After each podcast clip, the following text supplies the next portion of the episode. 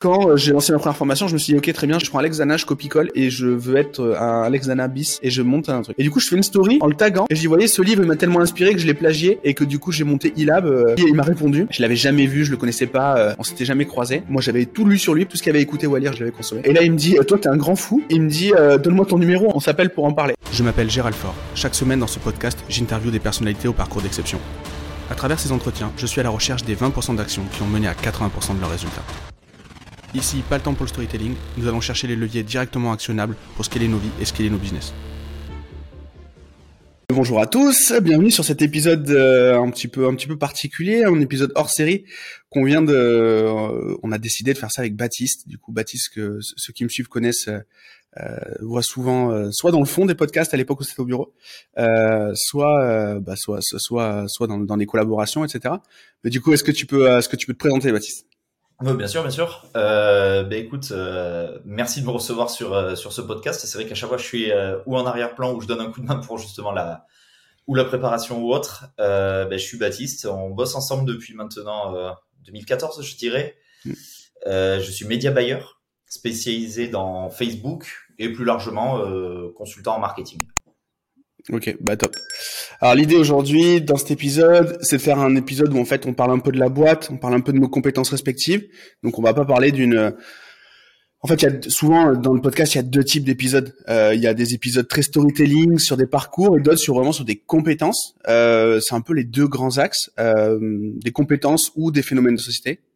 Et, euh, et donc là, ben, pour une fois, on va parler un peu de nous, euh, puisqu'en fait, c'est souvent demandé. Euh, très souvent, les gens ne comprennent soit pas ce qu'on fait, euh, soit trouve qu'on bah non, voilà, on, je prends pas assez la parole ou que je euh, ou du moins que je parle pas assez de notre activité. Donc bah là on va on va résoudre le truc. On va essayer de passer une petite heure à petite heure à échanger. Donc on a préparé euh, je sais pas peut-être une quinzaine de, questions, des trucs sérieux, des trucs moins moins sérieux, vous nous connaissez et euh, et, et l'idée c'est de se poser mutuellement les, les, les, questions. Donc on, on, a préparé ça avec avec Baptiste. Euh, bah du coup, du coup, du coup, parcours respectif. Tu, tu expliquer un peu ce que tu as fait toi avant de, avant qu'on bosse ensemble? Oui, bien sûr. Hum, je viens d'une école de, de, publicité. Alors plus précisément, d'abord, j'ai fait un DUT Tech Deco. C'est là qu'on s'est rencontrés d'ailleurs, Jay. Euh, après, euh, mais ça bon, je vais pas te l'apprendre. Ensuite, euh, ensuite j'ai fait une école de publicité. Suite à ça, j'ai fait pas mal de stages en agence de pub à Paris puis euh, puis à Bordeaux. Et je me suis rapidement mis à, à mon compte pour euh, justement euh, travailler encore avec des agences, mais pouvoir travailler avec plusieurs et pouvoir aborder plusieurs, euh, plusieurs pans de la communication, que ce soit du community management ou d'autres gestions de projet, sans trop toucher au, media buying. Et on y est venu ensemble, je crois que c'était bah, en 2014 qu'on a commencé, parce qu'il y a eu une opportunité, comme à chaque fois, et qu'il a fallu se, se, former dessus. Puisque bon, dans tous les cas, il n'y a pas d'école, je pense, de media buying, même, même actuellement, je ne sais pas s'il y en a, ou alors qui aborde très brièvement, j'imagine, ou peut-être pas de manière trop euh, agressive, on va dire. Donc, euh, euh, on s'est formé, comme ça, et on a commencé un petit peu nos, activités sur sur ce qui était ben, pour moi le media buying et pour nous l'entrepreneuriat, on va dire. Et du coup, ouais, quand on quand on s'est connus, euh, moi je me rappelle la première fois que je t'ai vu, c'est dans un quick, euh, la première fois que je t'ai remarqué du moins. Et euh, et du coup, euh, tu sais, ça fait un peu le mec genre, euh, tu sais un peu, ça fait un, un peu euh, trop trop copain, tu vois, trop copain pour être honnête. Tu vois. Mais non, non, c'est. du coup, la première fois qu'on s'est vu, moi je me rappelle, c'était, on était en tech de co et en fait on était, toi t'étais avec ton groupe de potes, moi j'étais avec les miens et on était parti parti à quick, on s'était rencontrés là. Et et à ce moment-là, du coup, on joue au rugby un peu un bout ensemble aussi. Euh, Moi, j'ai fait ma première tech de co euh, euh, en, avec euh, tout ce que comporte en fait le parcours, euh, le parcours classique d'un mec qui joue au rugby et qui a une convention pour jouer, pour faire tech de co. C'est-à-dire mes priorités c'était ben, tout sauf tech de co en fait. Donc j'ai fait une année. une année, alors j'avais fait mon école d'ingé avant, j'ai fait une première année d'école d'ingé, bon bref. Et donc du coup j'ai abandonné, je suis resté à Périgueux pour jouer au rugby, on est resté en contact. Moi j'ai pris un taf avec le rugby, enfin un taf, ouais, aussi un taf, dans une agence, t'es venu en stage aussi Ouais. qu'on avait fait un stage de pas de complaisance, mais presque où tu étais venu bosser avec moi. Après aussi on avait bossé, si on avait bossé. On avait bossé. Euh, ouais. Et je crois que l'année d'après, tu étais aussi venu. Euh, en fait, vu qu'on bossait ensemble sur nos sujets, dès qu'il y avait l'occasion en fait de te libérer du temps euh, par un stage, parce que bah du coup, tu avais euh, cinq semaines, huit semaines, etc. de dispo s'il fallait trouver une boîte.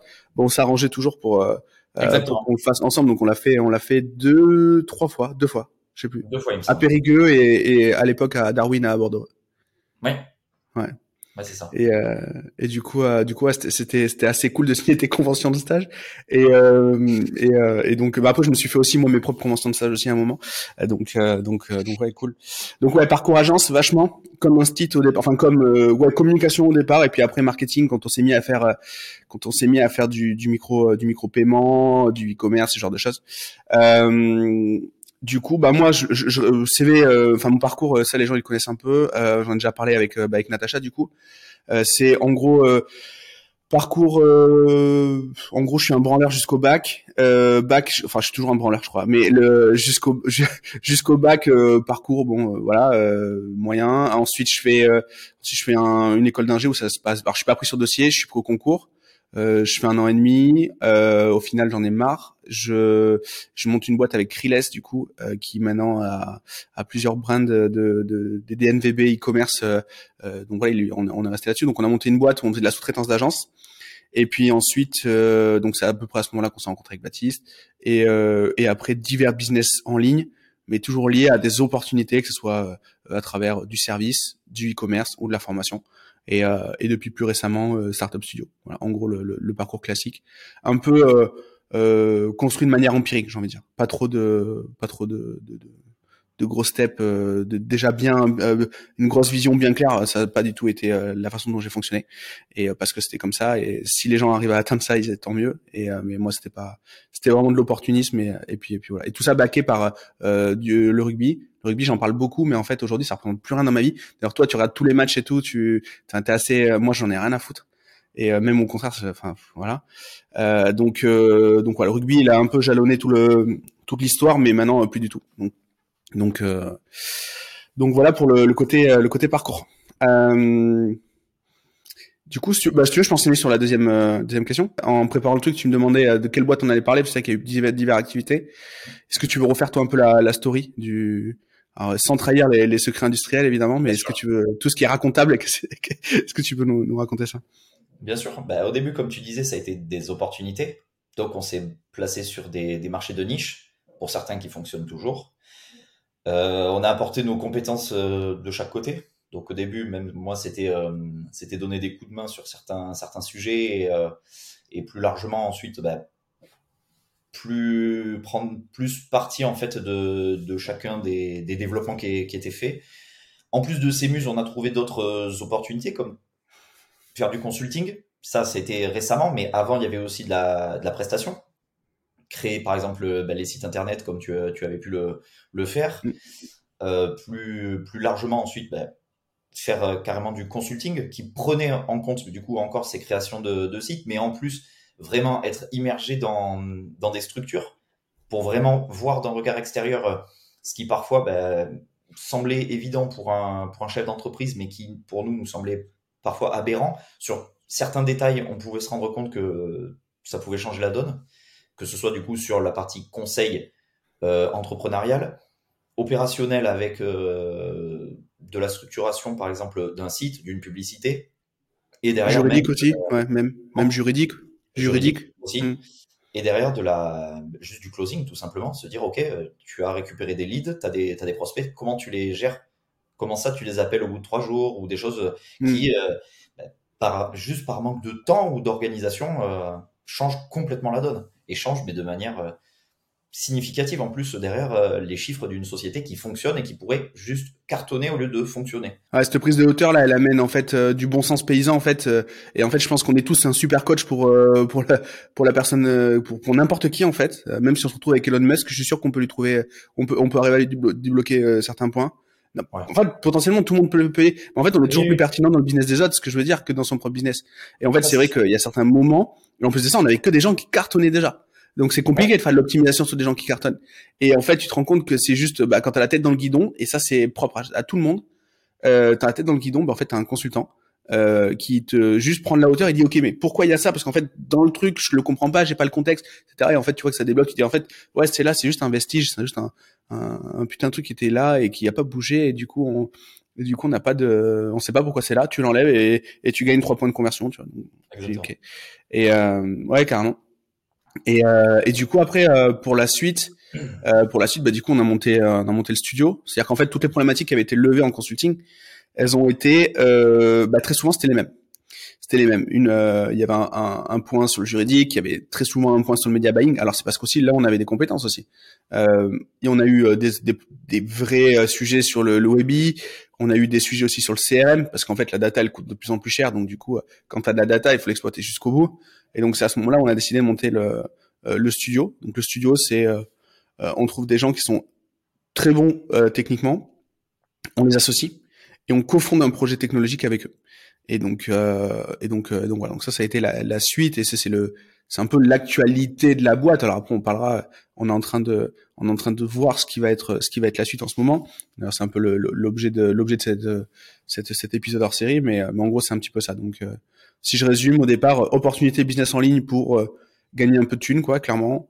Euh, ensuite, un peu de presta, un peu d'agence, et puis et puis maintenant startup studio, quoi. C'est ça. C'est un peu les trois étapes, sachant que certaines ont continué et continuent comme les opportunités, les muses, mais c'est plus la toile de fond, on va dire. Mm. Et la majorité se faisait, ouais, c'est ça, se fait maintenant sur le Startup Studio. Très bien. Euh, euh, question suivante, bah, si tu veux, je te laisse, je te laisse la poser. Quelles sont tes, tes, compétences et celles que tu mets justement euh, au sein de la structure? Ok. Euh, là-bas, euh, enfin là pour le moment, au départ je suis je suis je suis du dev, mais là j'en fais plus euh, parce qu'on a on a une équipe qui est, qui est plutôt qui est plutôt performante. Euh, donc aujourd'hui c'est plus sur la stratégie. Euh, aussi j'ai ce podcast qui nous amène quand même des, des opportunités des opportunités d'affaires et, et, de et de, de, reconnaissance dans le marché. Donc ça c'est voilà je, donc j'anime ce podcast là. Donc en gros je vais être l'image entre guillemets et je vais m'occuper de la vision de la stratégie. Et en fait, après, bah, toi, du coup, par rapport à ça, quel est ton rôle? Toute la partie opérationnelle, on va dire. C'est-à-dire que si je devais dire que, par exemple, toi, tu as la vision, moi, je dois la, mettre en place, on va dire.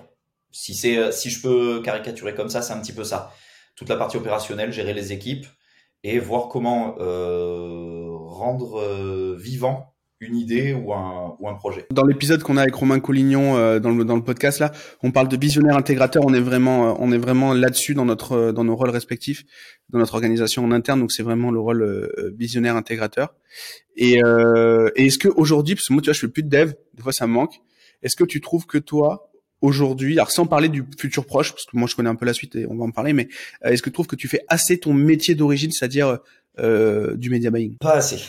Pas assez parce que quand tu as une, euh, c'est pas une passion, mais quand tu as vraiment une zone de ton métier que tu apprécies euh, vraiment faire, tu pourrais presque faire que ça. Que ce soit media buying ou même plus largement sur du conseil essayer de voir comment, euh, comment imager en fait une, une, comment vendre tout simplement un produit ou un service.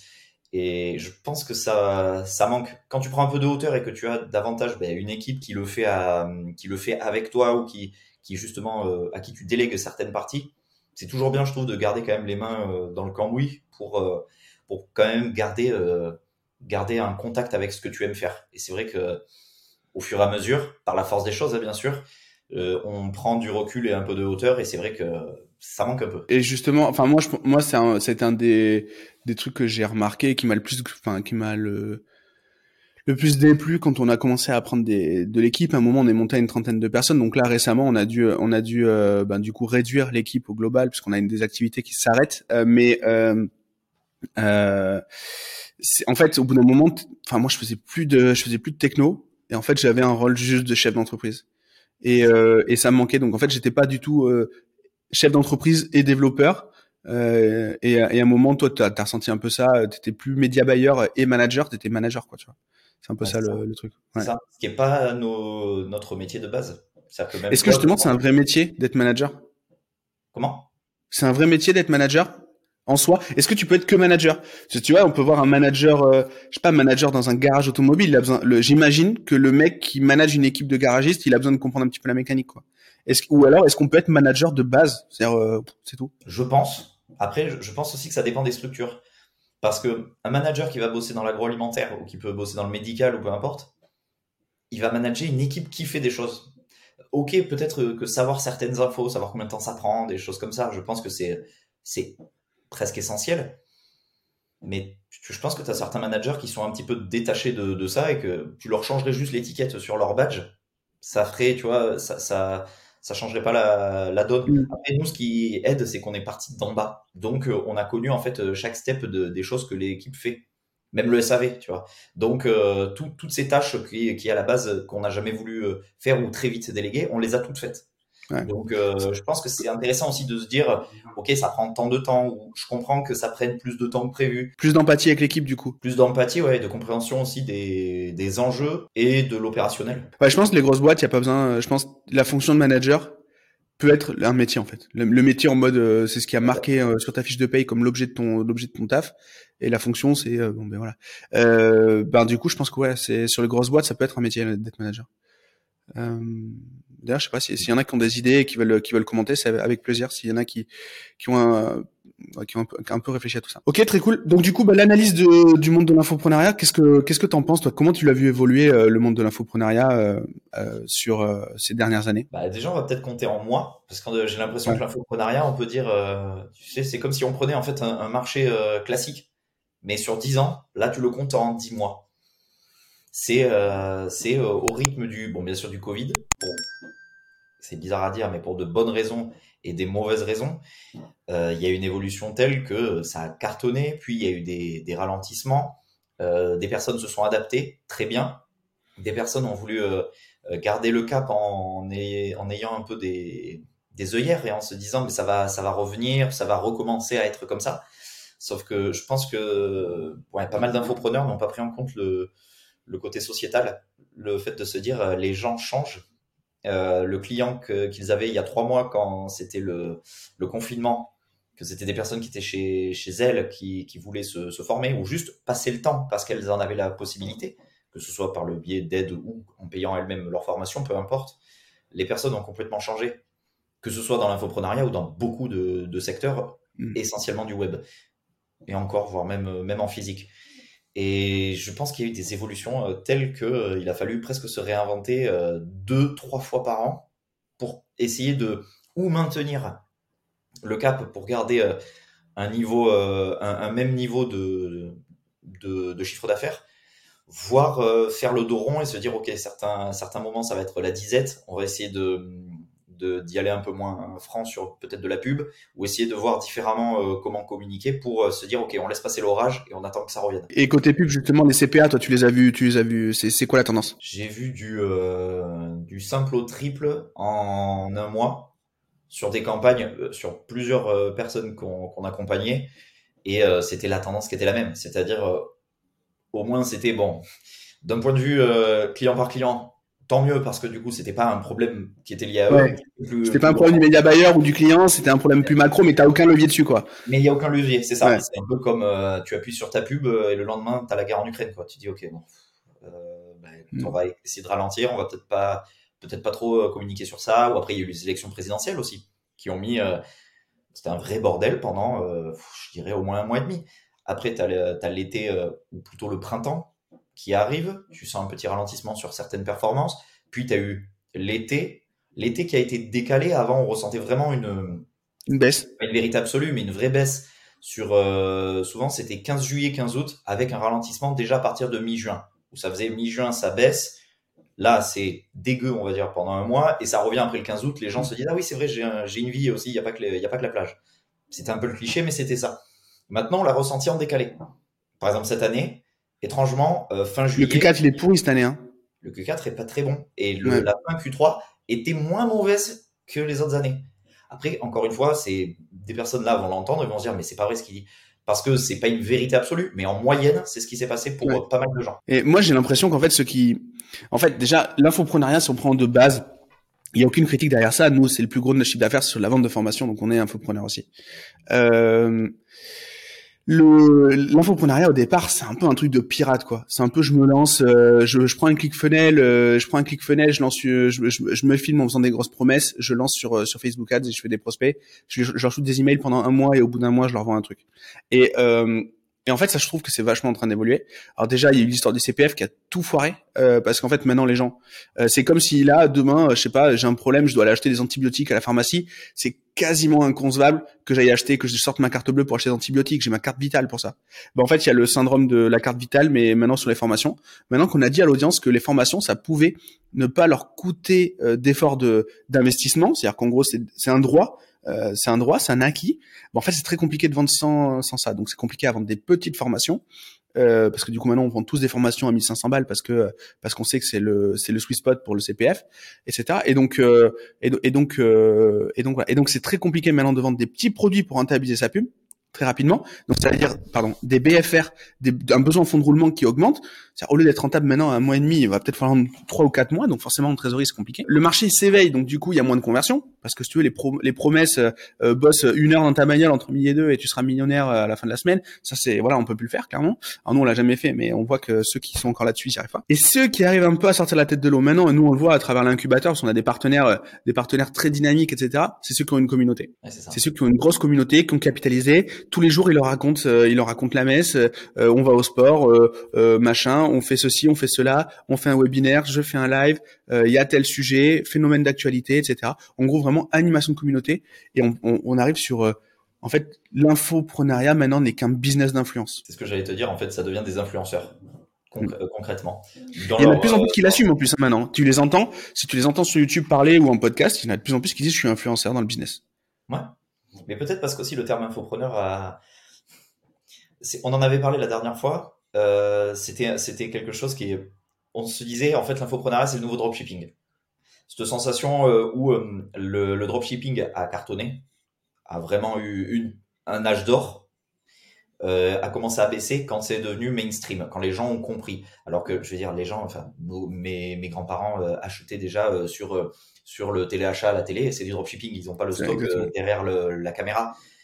Mais le dropshipping qu'on connaît tous depuis quelques années a une très mauvaise presse, parfois à juste titre, hein, bien évidemment. Hein. parfois euh, à juste titre, des personnes ont fait, euh, je pense, n'importe quoi dessus, et euh, il y a une sorte de défiance.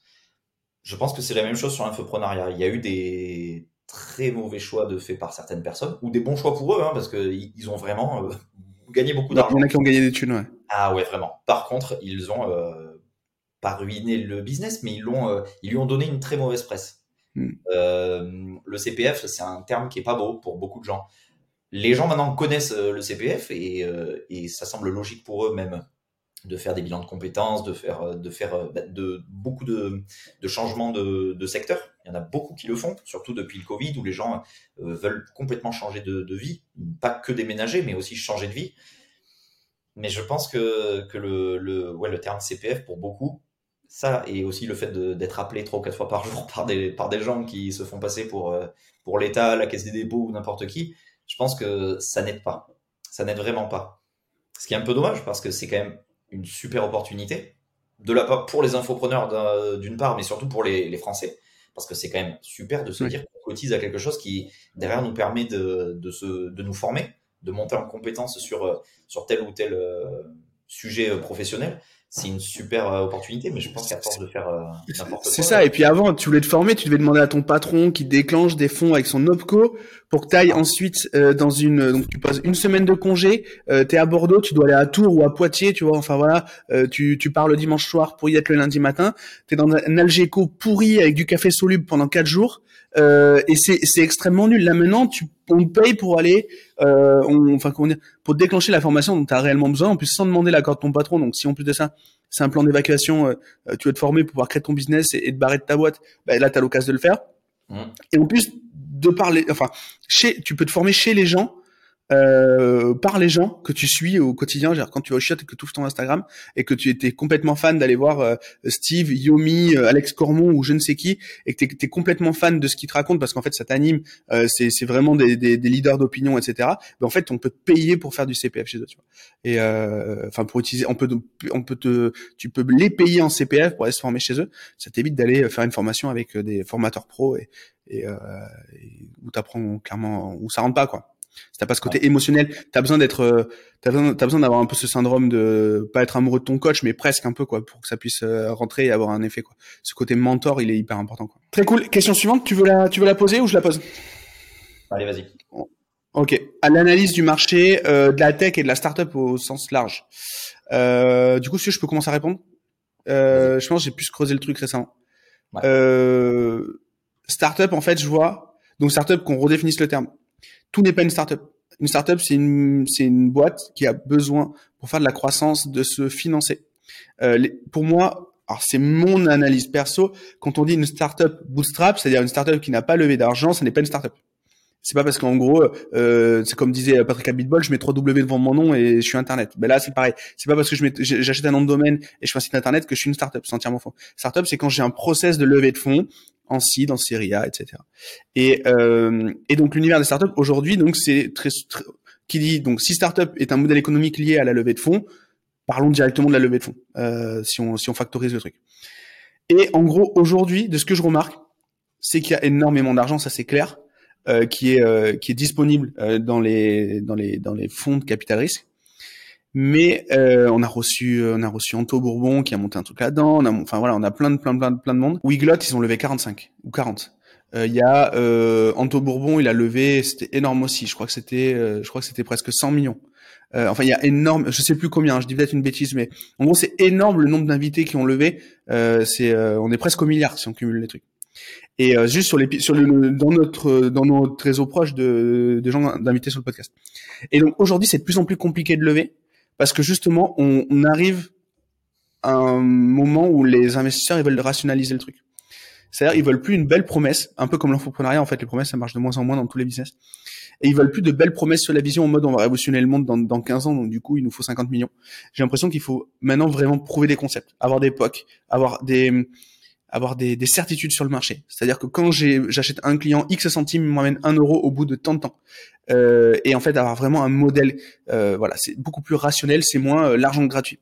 Et donc voilà, ça c'est mon analyse. Et un truc qui me fait bizarre pour avoir beaucoup beaucoup travaillé dans le monde de la de l'infoprenariat et du e-commerce, c'est la promesse.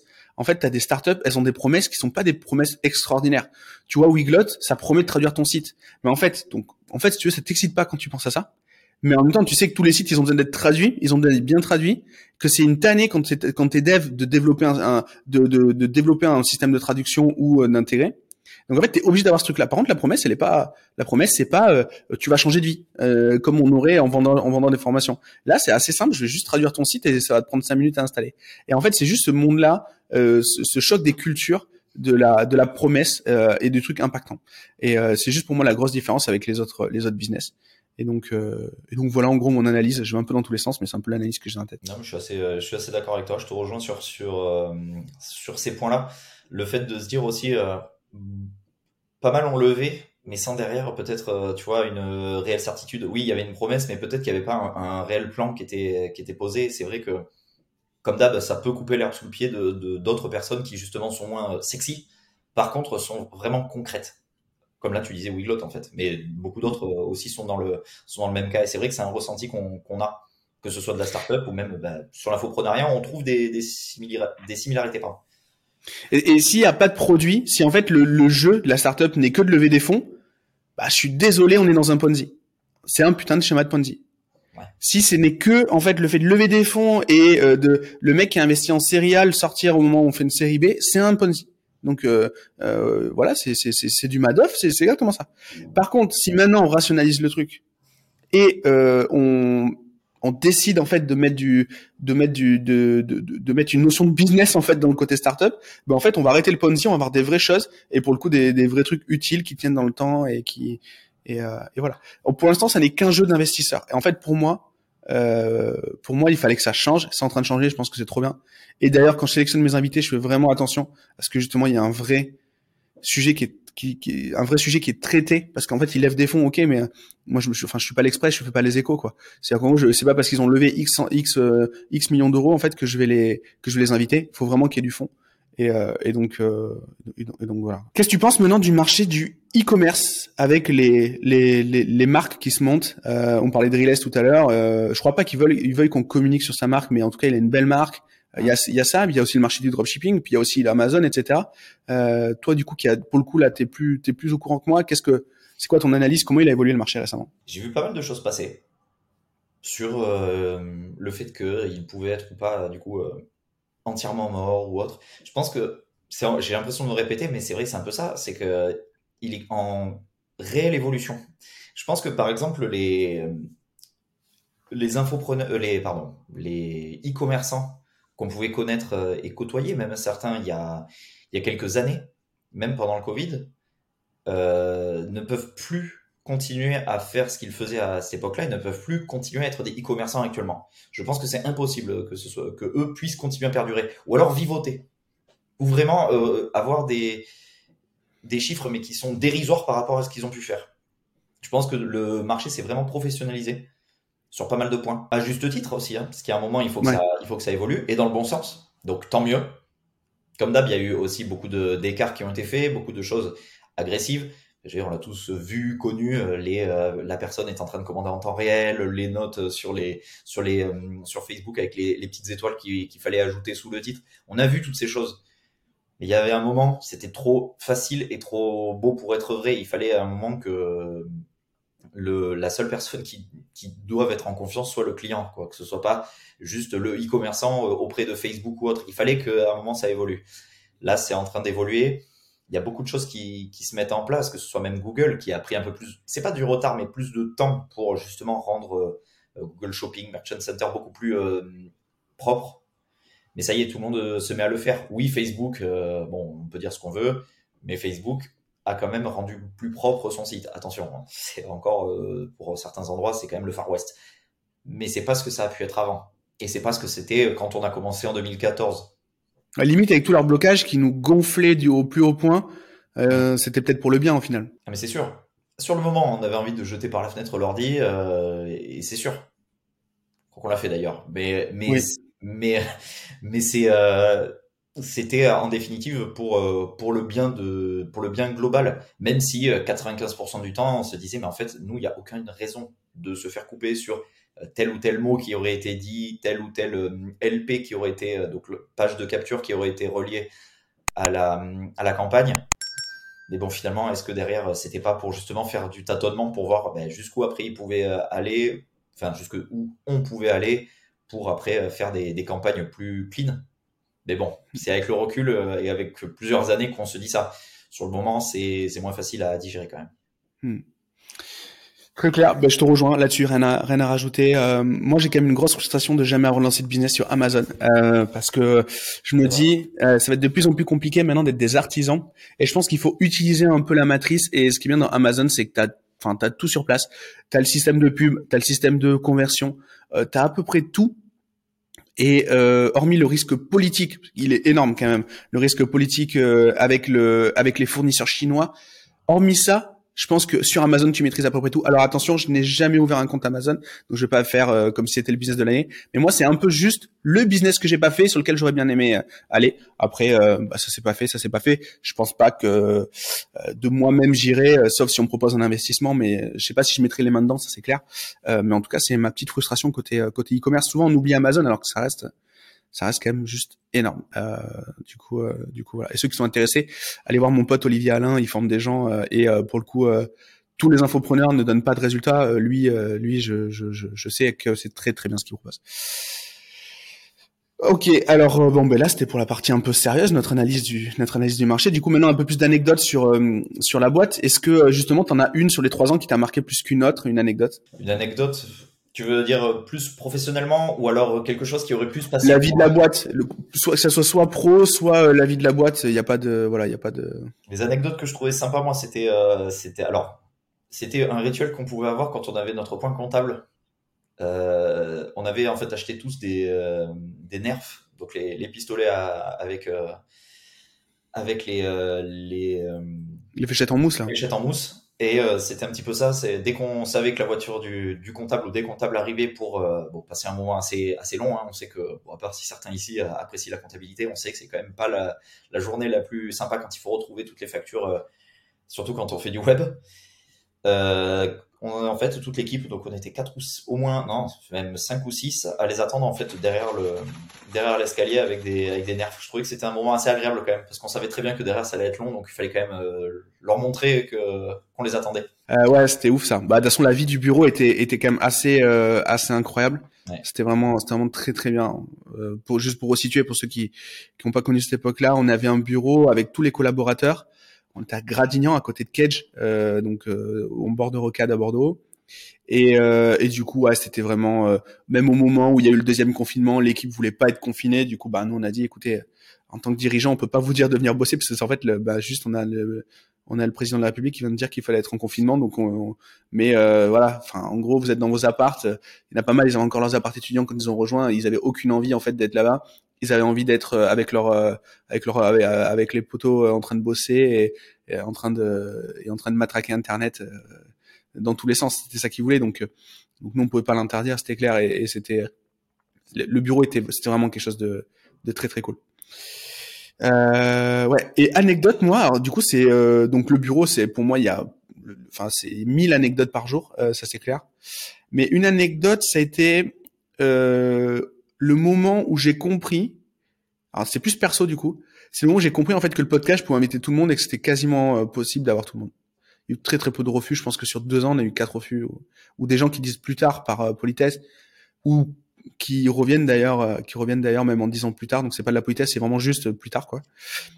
Anecdote, c'est euh, quand j'ai déménagé de Bordeaux et que du coup je suis venu habiter dans cette maison-là, j'ai euh, j'avais une bibliothèque avec tous les bouquins que j'avais achetés, les bouquins de business et les bouquins de mes potes, et notamment bah, il y avait le bouquin d'Enzo, il y a le bouquin d'Alec, et le bouquin de le bouquin d'Olivier Roland, d'Olivier Alain pardon, et je faisais une story en rangeant une story Insta en rangeant tous les tous les bouquins dans un carton, et à un moment je tombe sur le bouquin d'Alexandre Dana euh, la méthode Live Mentor. Alexandre Dana, je, je, je, je, le, enfin, pour moi, c'est un des, c'est un modèle dans le monde de la formation. Il a quand même fait un truc qui est assez ouf. C'est-à-dire qu'il a fait de l'infoprenariat avec les codes d'une boîte de conseil et les codes d'une boîte, euh, d'une startup. Les, les, voilà, avec une culture, euh, du coup, du coup, on l'embrasse, Alex. Et, et moi, je connaissais pas du tout à l'époque, mais j'étais très, très fan de sa méthode.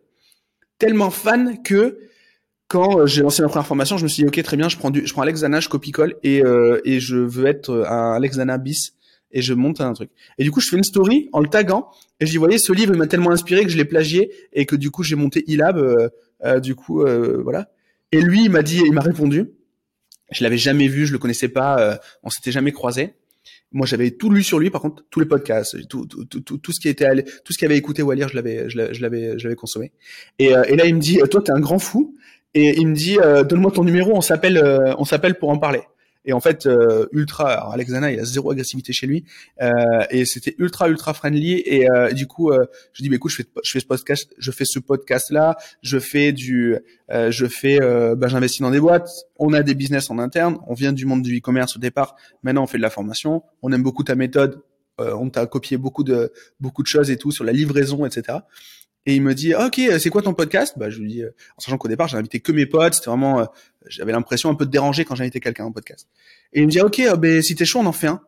Et en fait, quand j'ai eu cette idée de podcast, je voulais l'inviter. Il faisait partie des invités euh, des North Star un peu. Et, euh, et bah du coup, j'ai eu Alexandra très tôt dans le podcast, alors que c'était le mec que j'aurais voulu avoir au bout de trois ans, le temps de me faire un peu et de, et de devenir un peu d'être meilleur quoi. Et, et donc du coup, bah, c'est le même lui, il m'a dit allez vas-y, c'était chaud, on en fait un. Et là, ça a tout débloqué. En fait, je me rends compte qu'on peut avoir quasiment quasiment tout le monde en podcast. Et du coup, quoi, l'anecdote c'était c'était celle-ci. Il y a eu un gros enjeu sur ce projet de podcast.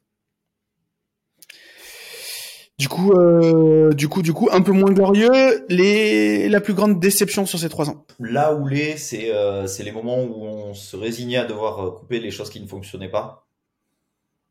Je dirais, euh, les derniers e-com qu'on euh, qu'on avait pu lancer, avec. Okay.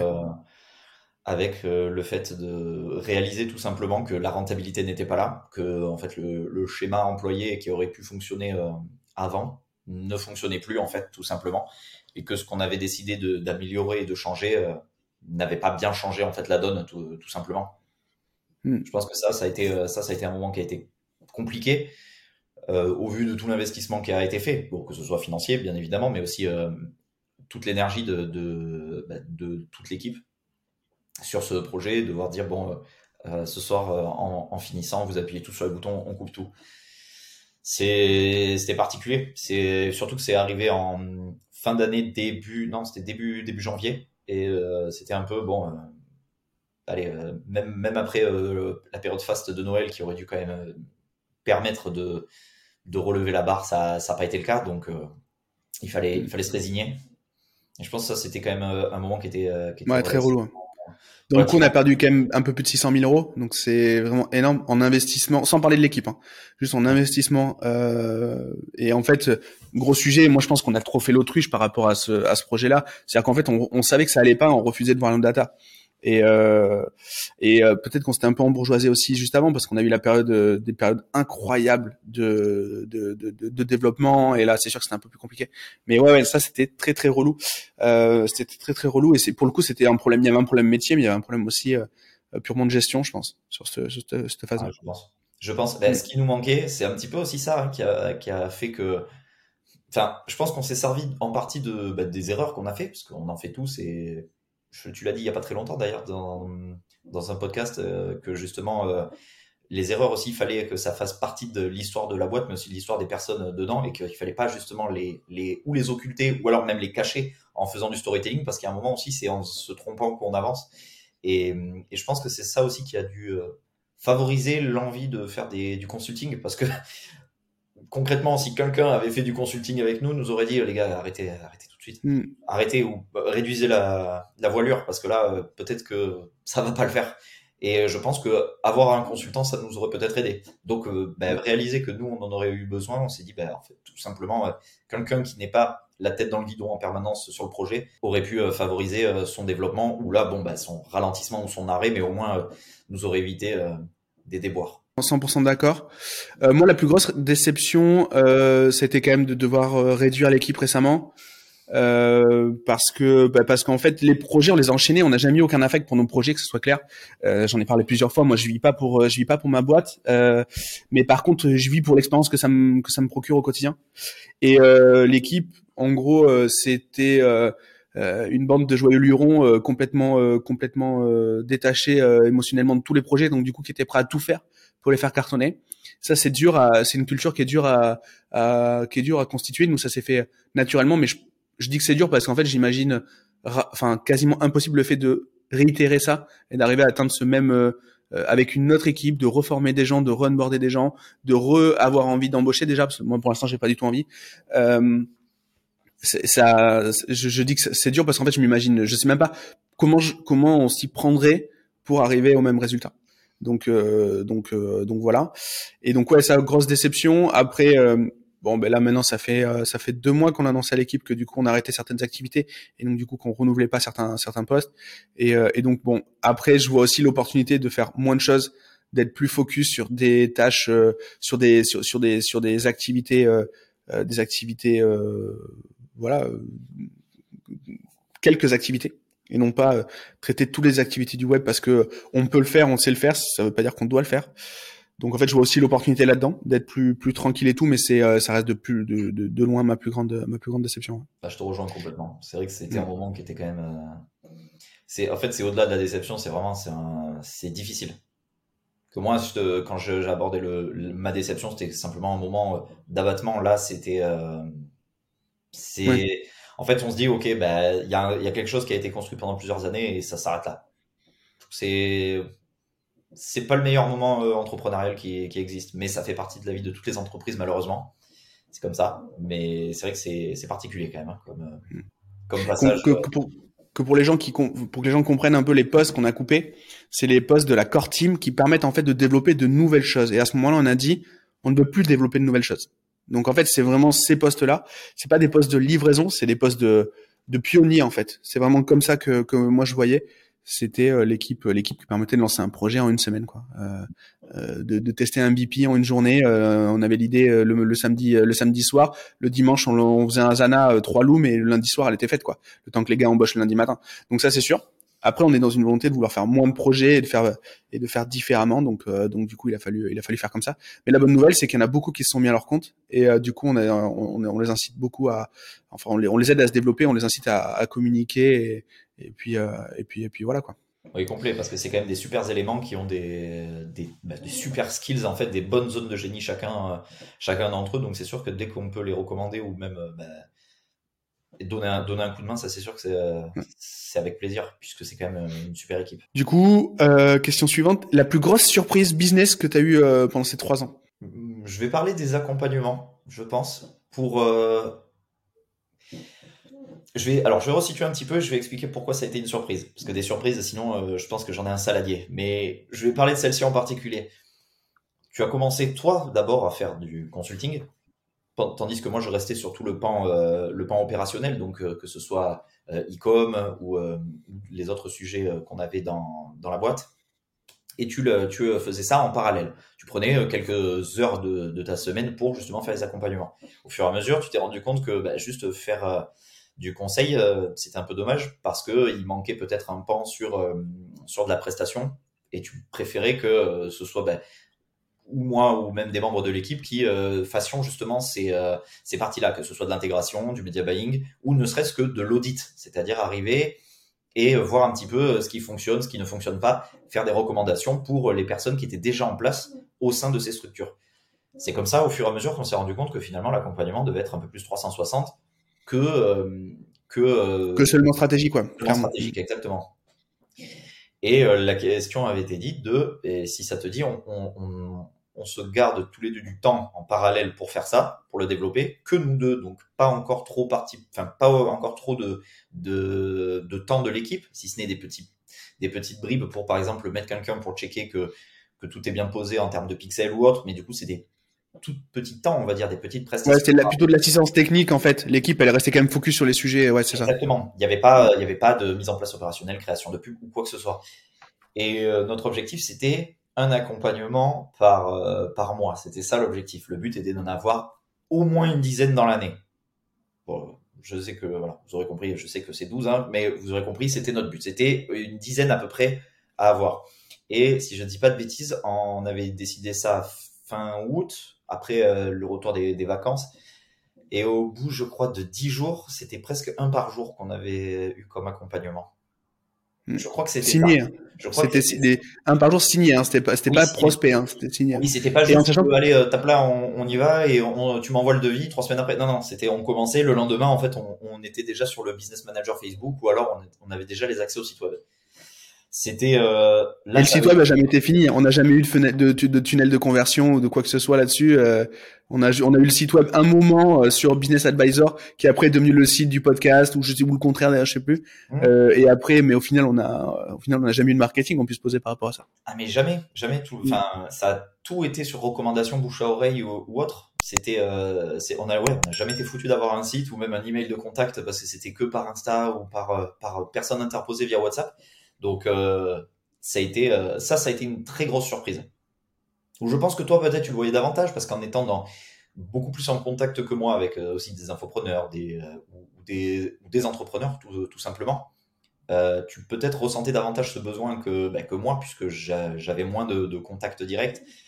Et c'est vrai que en voyant arriver en fait tous ces WhatsApp, les fameux MER que tu faisais, les mises en relation, où il fallait qu'après bah, je fasse les, appels et que je commence à, comprendre le, besoin de, chaque personne. Je me suis dit, ok, donc euh, il m'en envoie quatre par jour, c'est peut-être pas euh, que quelques heures par semaine en fait cette histoire. Et euh, ça, ça a été une grosse surprise pour moi.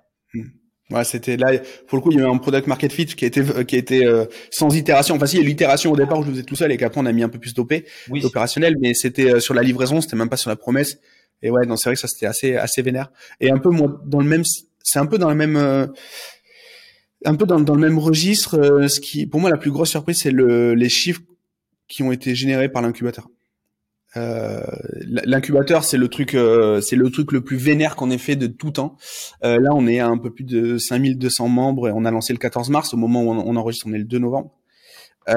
donc c'est juste énorme. ça nous a amené, là, on vient de dépasser les 10 millions de chiffres d'affaires il y a 15 jours au global sur les activités et l'incubateur, c'est 90% c'est 80%. Euh, et, euh, et donc euh, et donc ça ouais c'est vraiment c'est vraiment le truc qui m'a le plus surpris parce que je pensais qu'on ferait un million sur l'année quoi, mais qu'on ferait qu'on fasse pas 7 8 donc donc donc ça c'est vraiment le le après ce qui m'a surpris également c'était le le temps de travail dessus. Je pensais que ça serait moins, je pensais qu'on le ferait plus rapidement. Après d'avoir retourné toutes les capsules vidéo, etc. Même toi qui préparais tout ça, euh, qu'il est structuré avec les avec les différents experts et tout pour avoir un truc qui est propre.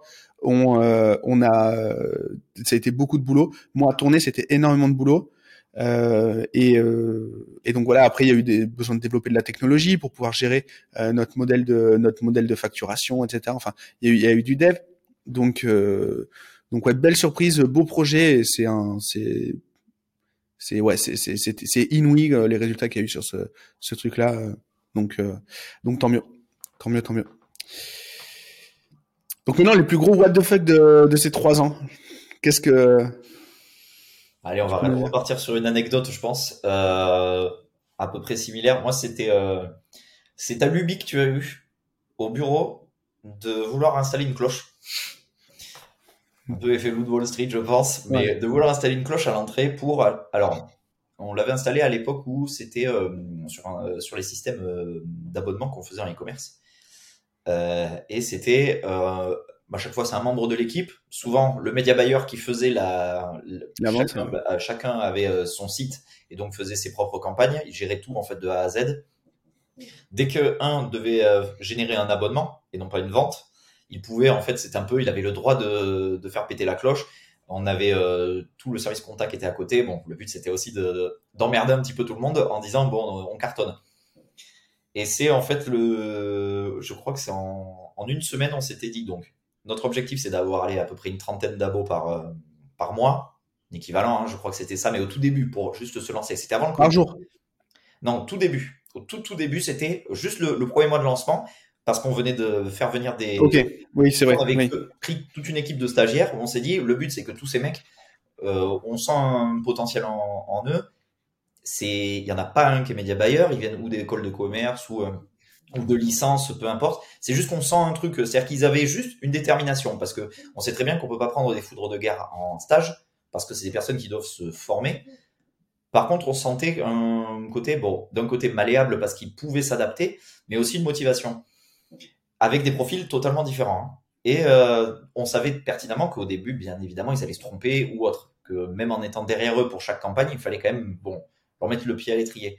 Et euh, on s'était dit, au début, c'est au moins un abo par jour, juste pour se mettre au moins moralement euh, dans le dans le mood.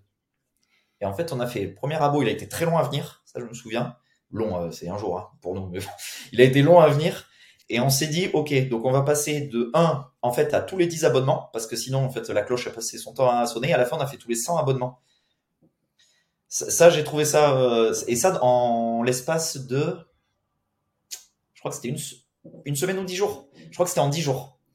Alors, on a les planètes aussi qui se sont alignées par le fait que ben, les gens étant avec le confinement beaucoup plus chez eux et euh, tout ça. Mais en fait, tout ça s'est passé avant, puisqu'on était encore au bureau.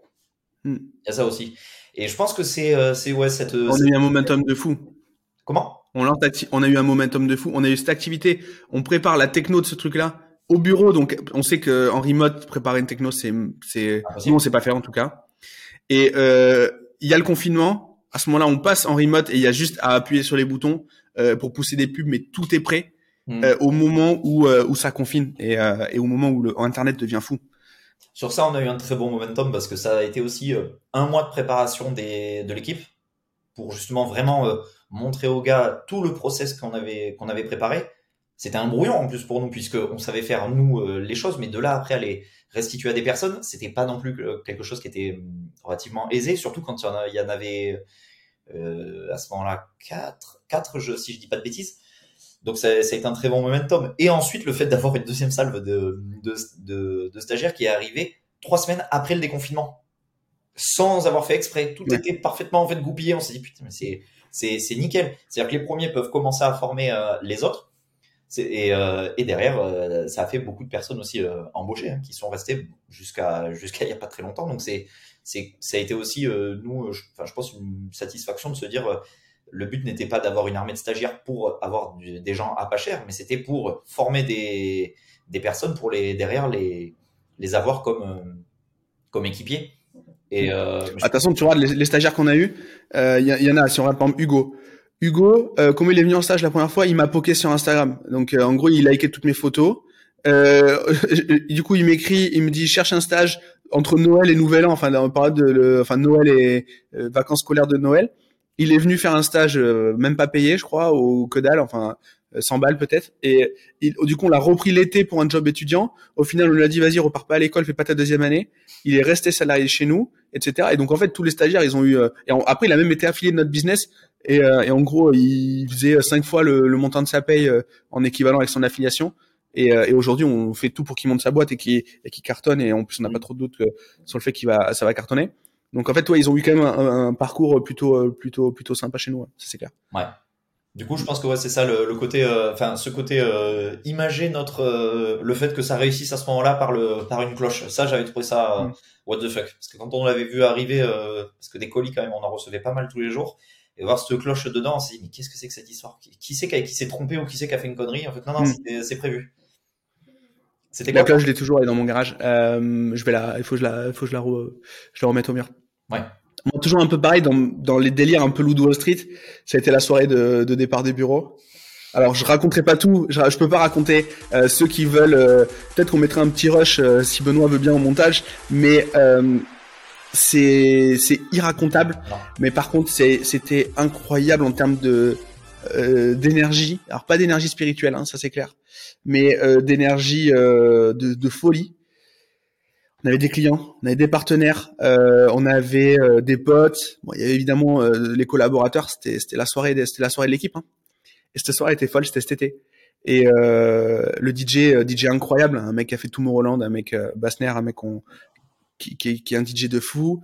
Euh, et en fait, cette soirée, il y a de, on peut faire un, on peut faire une toute une saison Game of Thrones en fait, l'équivalent, mais juste sur sur le thème de cette soirée. Ah. Euh, avec, euh, il n'y a pas besoin d'aller plus loin. Juste un une saison de de- d'une d'une série Netflix qui démarrait le soir à 18h et qui finit le lendemain matin. Et en fait, c'est incroyable. C'était vraiment, euh, c'était vraiment n'importe quoi. Et euh, et du coup, on avait fait un, on avait fait une petite vidéo, mais elle est insortable. Euh, on peut pas, on peut pas. Et euh, c'est parti en live de ouf. Pour moi, c'était un peu euh, le ce qu'il y a sur, euh, euh, je sais pas si t'as vu la les, les deux films Babysitting là. Ouais. Voilà, ben pour moi c'est un peu ça. Ça ou ou euh, les ou Hangover, euh, ouais, c'est un peu c'était un peu ça l'idée. Alors qu'au départ, ça devait juste être rigolo et sympa, mais c'est parti. On n'a pas maîtrisé en fait la euh, le- la charge, la, la, la- la- la poudre qui est dans le canon. Ça a pété, euh, ça a pété euh, vraiment copieux. Donc s'il y en a qui veulent, s'il y en a qui veulent les dossiers, vous me contactez en, DM sur Instagram. Je, je vous ferai deux trois deux trois trucs. Ah ouais, pour moi ça ça restera ça restera la plus grosse soirée ever. Ah ouais, celle-là, elle était, elle était impressionnante. Surtout que tout était fait pour que ça parte en, en sucette. On était en pleine canicule. On supportait même pas d'être d'être en short à l'intérieur parce qu'il faisait mais plus de il faisait plus de 40 degrés en ressenti. C'était Ah oui plus, ah oui c'est sûr. Je pense qu'il euh, faisait 50 moi. Il ah faisait ouais. 40 dehors et en plus on était sous un dans un bâtiment euh, il y avait pas de clim, il y avait pas de, il y avait, il y avait rien, il y avait rien, on était sous des tôles. Donc euh... hmm. Donc ouais, grand moment, grand moment d'anthologie et je pense que tous ceux qui étaient là euh, auront un petit sourire quand ils écouteront euh, quand ils écouteront ça, euh, cette anecdote. Du coup, ta plus grande fierté sur les trois ans, ça a été quoi? Moi, j'ai pas encore trouvé. Hein. Je vais réfléchir. euh, je, je, je, je, réfléchis en même temps. Ouais. Tu me- tu m'envoies un peu dans la fosse au lion là en premier. Euh, la plus grande fierté, compliqué, compliqué parce que j'allais te dire, euh, je pourrais te Tu peux en mettre plusieurs si tu veux. Comment? Tu peux en mettre plusieurs si tu veux. Ouais, parce que j'allais dire, je pourrais te prendre le truc bateau en disant oui, de monter de A à Z, euh, ça avec une équipe. C'est ça, mais c'est, mais fierté, c'est ouais, c'est d'avoir, euh, c'est d'avoir euh, mené les projets à bien, mais de from scratch, euh, juste par des idées ou en, en voyant des choses fonctionner euh, sur le web et en se disant putain, mais si on faisait comme ça, ça serait peut-être pas mieux. Et, euh, et, et se, à chaque fois s'en rendre compte euh, ou à table. Bon, pour que les gens le sachent, on est souvent ensemble à table c'est c'est souvent c'est soit ça ou autour d'un verre que qu'on qu'on réalise des, des choses C'est plus souvent d'ailleurs autour d'un verre qu'autour d'un autour, autour d'une assiette hein, qu'on est. oui souvent et euh, et c'est vrai que c'est vrai que c'est quelque chose euh, dont on peut être fier et dont nous on peut être fier et même les membres de l'équipe peuvent l'être. C'est-à-dire se dire euh, on est sur certains sans avoir eu de, compétences dans les dans les secteurs on a réussi en fait à mettre en commun juste nos skills et on a réussi à, à créer des, des choses concrètes qui fonctionnent, qui cartonnent et qui euh, se, sont, se sont développées en des temps records. Ça, je pense que c'est les choses dont on peut être euh, les plus fiers. Enfin, je suis même le plus fier. Maintenant, après, une chose en particulier, comme ça, je pense que je je te trouverai pas de, de sujet euh, précis comme, comme les autres qu'on a pu aborder précédemment. Moi aussi, c'est compliqué. C'est un peu, sais, l'Oscar, pour l'ensemble de ton œuvre. C'est un peu ça. C'est un peu le, le truc. Donc ouais, non, moi, c'est assez, assez global. Je suis assez fier de là où de ce qu'on a fait. C'était pas gratuit. Euh, on a eu beaucoup de succès, mais c'était pas gratuit, on sait. Mm. On est quand même des, des bonnes grosses déconvenues. Euh, des trucs un peu un peu relous, mais sinon ça s'est quand même bien passé. Euh, et en fait, ce qui était cool, c'est la fluidité et puis surtout le le fait d'avoir l'équipe qui pousse dans la même direction. Ça, c'est vraiment vraiment vraiment un truc dont je suis très fier. Et euh, quelle que quelle que soit la suite euh, pour nous, pour l'équipe, euh, ensemble, pas ensemble ou quoi que ce soit, je sais qu'en fait, on va laisser une grosse grosse trace de cette période euh, dans, dans dans nos dans, notre ADN respectif. On sait que euh, que ça soit euh, que ça soit que ça soit toi, que ce soit moi, que ce soit Bastien, que ce soit Maxence, que ce soit Hugo, euh, que ce soit euh, tout tout tout le monde, Flo. en fait, on sait très bien qu'on pourra plus bosser comme si on n'avait pas eu cette expérience-là. ça, c'est impossible. Et et d'ailleurs, enfin, c'est tellement une folie cette boîte que même au point où quand j'amenais Titouan, mon fils, en sortie du sortie d'école ou sortie de rugby au bureau, il croit en fait que c'est ça la norme du bureau. Mais en fait, c'est pas ça. La lampe d'un bureau, c'est pas ça. C'est c'est un néon pourri avec un costard pourri et et, euh, et, et, et un taf qui te saoule avec cinq semaines de, de congé. 99,9% des gens ils vivent ça. Et, euh, et je dis pas ça il y a, c'est pas mais c'est c'est justement parce que j'ai beaucoup de gratitude pour ce qu'on a arrivé à faire. C'est pas du tout euh, méprisant pour les gens qui vivent ça. Et juste justement on fait tout pour aider les gens à s'en sortir de à sortir de cette euh, de cette situation euh, à notre petite échelle évidemment mais mais mais voilà. Et donc en fait et donc en fait, c'était tellement une folie. Et enfin, moi, je tellement fier de ça que quand quand, quand Titon il me dit, bah en fait, moi, je veux je veux faire ça. Je dis non, mais en fait, euh, en fait, peut-être que ça sera pas ça. C'est pas ça. C'est pas Disneyland dans toutes les boîtes en fait. Et, euh, et donc euh, et donc donc donc voilà, donc très fier. Et puis puis une petite angoisse parce que j'ai peur que mes gosses ils croient que, que ce soit la norme en fait. Donc donc donc, donc voilà. Euh, non, mais en tout, en, en tout cas, euh, même si c'est, même si évidemment relou, euh, très très euh, fier de la euh, de la façon dont ça s'est passé et du chemin en fait, du chemin du du du du day to day. pas forcément, c'est pas parce qu'on a fait 10 millions de chiffres d'affaires cette année qu'en fait, c'est pas ça la fierté. C'est la façon dont on les a fait que que, que je suis que, qui me fait kiffer. C'est l'aventure en elle-même plus que le, le résultat final. Clairement. La suite, du coup, euh, deux suites. La suite de la partie conseil, la suite de la partie studio. Mm-hmm. Donc, du coup, est-ce que tu veux nous dire euh, euh, ben, la suite pour nous deux. Comment tu, qu'est-ce qui va se passer dans les prochains, dans les prochains mois, les prochaines semaines? Euh, ben, le studio et le conseil vont continuer dans tous les cas. Euh, et on va se répartir les, tout simplement les, tâches et les, les missions, que ce soit pour ma part pour la partie davantage conseil, largement plus largement marketing et un petit peu d'opérationnel bien évidemment, hein, comme on le faisait jusqu'à présent, et toi davantage sur le, sur le studio. Et, et, du coup, justement, toi, au niveau des, des, de ce que tu vas proposer, de ce que tu vas livrer aux, aux, personnes que tu vas conseiller, mmh. ça va ressembler à quoi tes, ton accompagnement? Un petit peu sur ce qu'on faisait euh, avant, en prenant en compte, bien évidemment, bah, encore une fois, bah, en itérant ce qui fonctionnait ou ce qui fonctionnait moins aussi. Euh, c'est euh, être euh, en immersion dans, des, dans des structures auditer un petit peu euh, toute cette partie euh, opérationnelle, que ce soit bon sur le media buying, mais aussi euh, sur les pages de capture, sur le tunnel de conversion en entier, sur l'après même, voir comment et par quels moyens les personnes que je conseille procèdent tout simplement et apporter des, réponses, des solutions, que ce soit en immersion totale ou alors en conseil quand c'est simplement des, de, de l'audit de, de, certains pans parce que les besoins ne font pas qu'il y, ait, y ait un gros besoin non plus euh, d'accompagnement euh, global, on va dire. Ok, très cool. Bah du coup, euh, du coup, du coup, la partie studio.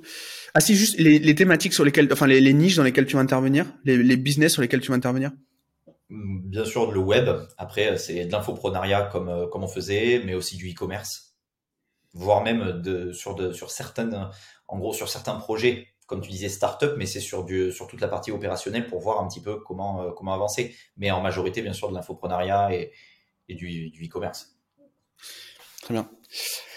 Moi de mon côté, du coup, je récupère, euh, la charge du studio avec, euh, bah, du coup, des projets techno essentiellement. Là, on a, lancé donc bah, trois projets cette année qui sont en cours, qui sont soit en cours de développement, soit, soit qui tournent déjà. Donc le premier, c'était l'incubateur. Je vais continuer à, euh, à pousser l'incubateur à fond. Euh, donc ça, c'est un projet de formation, formation pour devenir, euh, pour, pour monter sa boîte, clairement, pour devenir entrepreneur. On a fait venir une quarantaine d'experts, on a fait des capsules vidéo, des formations. En fait, si vous voulez, c'est un peu comme s'il y avait 40 formations dans une formation. Et tout ça, c'est avec des experts, dont certains qui sont venus sur le podcast. Euh, et euh, et, euh, et, en fait, ils viennent nous parler d'une thématique. On peut aussi bien parler de management que de juridique, que euh, de euh, product market fit, que de publicité. D'ailleurs, c'est Baptiste qui nous a fait les, qui nous a fait la capsule, euh, que de pub sur Google ou euh, de, euh, de WordPress. Enfin voilà, on est vraiment ou de vente même. voilà, on est vraiment 360 sur le métier de l'entrepreneuriat. Il y a donc ces capsules vidéo qui ont été tournées. Donc ça, c'était le gros gros boulot de de ce de ce premier semestre. Là maintenant, il y a des coachings, il y a des sessions d'accompagnement et de conseil qui se font toutes les bah, plusieurs fois par semaine, quasiment tous les jours. donc si vous voulez le détail, on, on mettra le lien de l'incubateur. Il est déjà normalement par Euh, et euh, donc euh, ce projet-là va continuer à avancer. Alors moi, je suis, je, l'opère pas au quotidien. C'est Alice du coup qui est la patronne de ce projet-là. Après, à côté de ça, il y a un projet qui s'appelle Excellium, qui est du coup en association avec un cabinet expertise comptable et notamment de David, qui est l'image de, de, ce, de, de, de cette solution. Donc c'est une legal tech qui permet tout simplement de constituer des sociétés mais à la différence de, de, ses concurrents, de par exemple de Legal Start ou euh, ou, ou d'autres ou d'autres services en ligne qui permettent de d'aider à la constitution euh, et qui du coup prennent sept semaines à déployer une, pour déployer une, une SAS ou une SARL. Euh, nous, on a trouvé un système, on a, on, on a fait une innovation d'usage pour tout simplement obtenir sa SARL, sa SAS en 24 heures.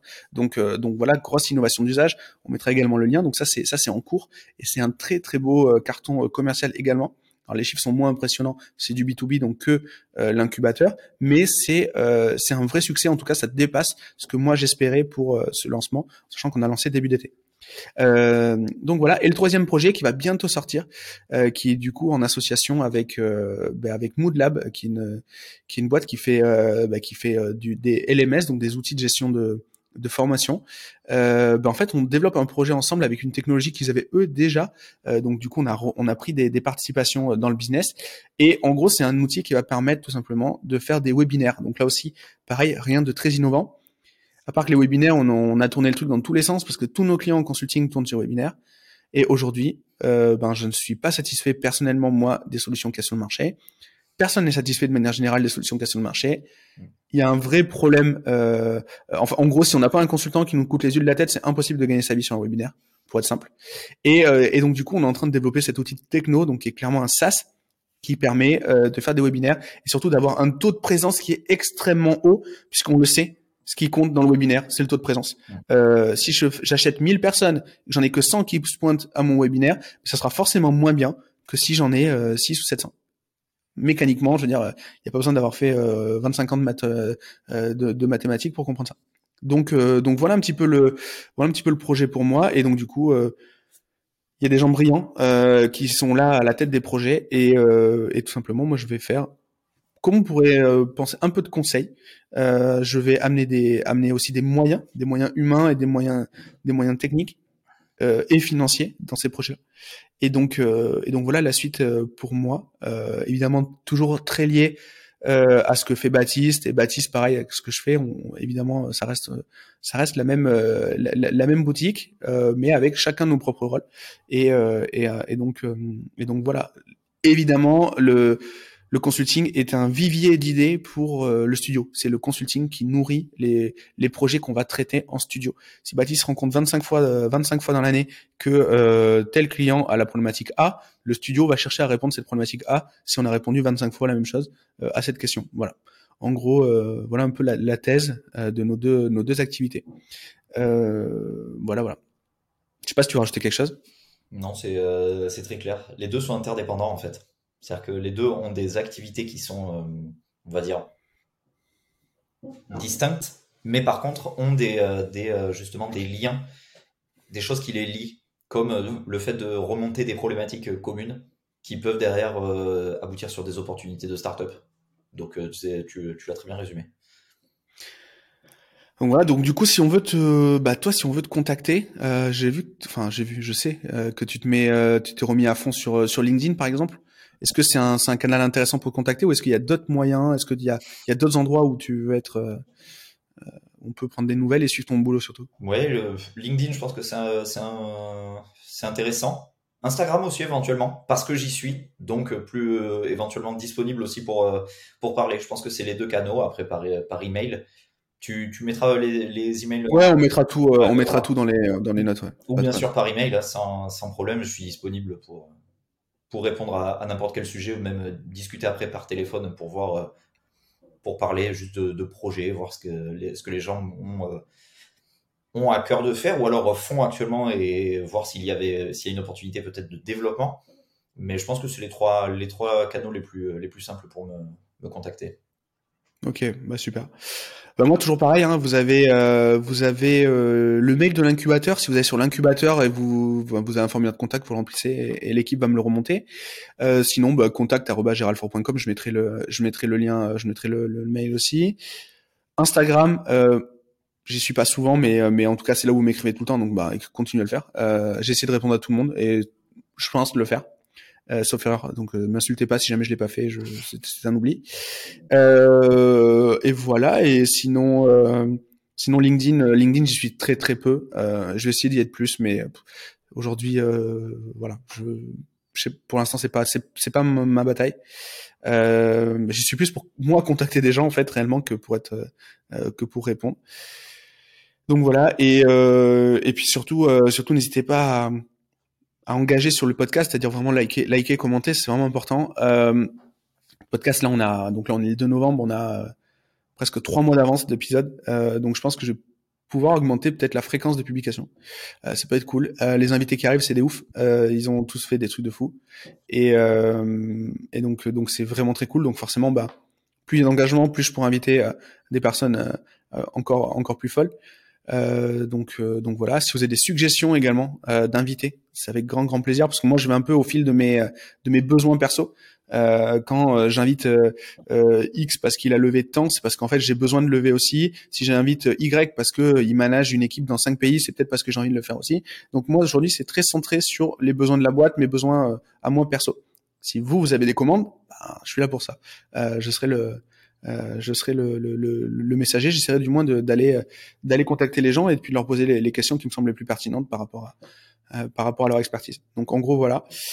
Euh, épisode un peu différent, clairement différent parce que du coup on a plus parlé, euh, enfin j'ai plus parlé que d'habitude. Donc Baptiste, euh, on a bien présenté aussi l'activité de Baptiste. C'est important aussi pour les gens de comprendre aussi la relation entre associés, le les skills de chacun, le fait qu'on a le même point de vue sur plein de trucs, mais pas sur tout. Et c'est pas grave. Et euh, donc, euh, donc voilà, j'espère que c'était, c'était assez, euh, euh, bah, c'était, c'était assez enrichissant. En tout cas, c'était un kiff. Merci d'être, d'être venu. Désolé pour tes chaussures. tu, peux, tu peux raconter. Hein, on a une heure et demie. Alors déjà, merci à toi pour pour l'invitation et de m'avoir reçu sur sur le podcast. Pour une fois, je suis pas justement en arrière-plan, donc merci. Et pour les chaussures, tout simplement, hier soir, on... enfin hier après-midi, on a mangé ensemble et au moment de partir de chez notre pote, euh, j'ai réalisé en fait que mes chaussures étaient parties aussi avec Gérald.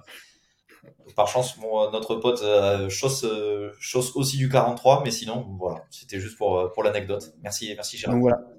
Donc si, si vous croisez Baptiste et qu'en fait vous êtes invité quelque part et que le, votre hôte vous demande de vous déchausser, faites la petite paille à Baptiste de lui de repartir avec ses pompes. C'est très sympa. Voilà. Toujours sympa. Toujours sympa. Bon, vous inquiétez pas, il vient demain chez moi pour les récupérer et puis euh, et puis voilà, on passe le week-end ensemble. Bon, ben je te dis bonne journée, mais je sais qu'on va se reparler tout à l'heure, donc euh, pas, pas, d'hypocrisie, mais en tout cas bonne journée à tous ceux qui ont, qui ont, qui ont eu la patience de nous écouter et qui ont, qui ont apprécié l'épisode. Euh, euh, bah, du coup, euh, si ça vous intéresse, on le refera, n'hésitez pas à le dire. Et puis, bah, du coup, bonne journée à tous et puis à bientôt. Ciao, ciao.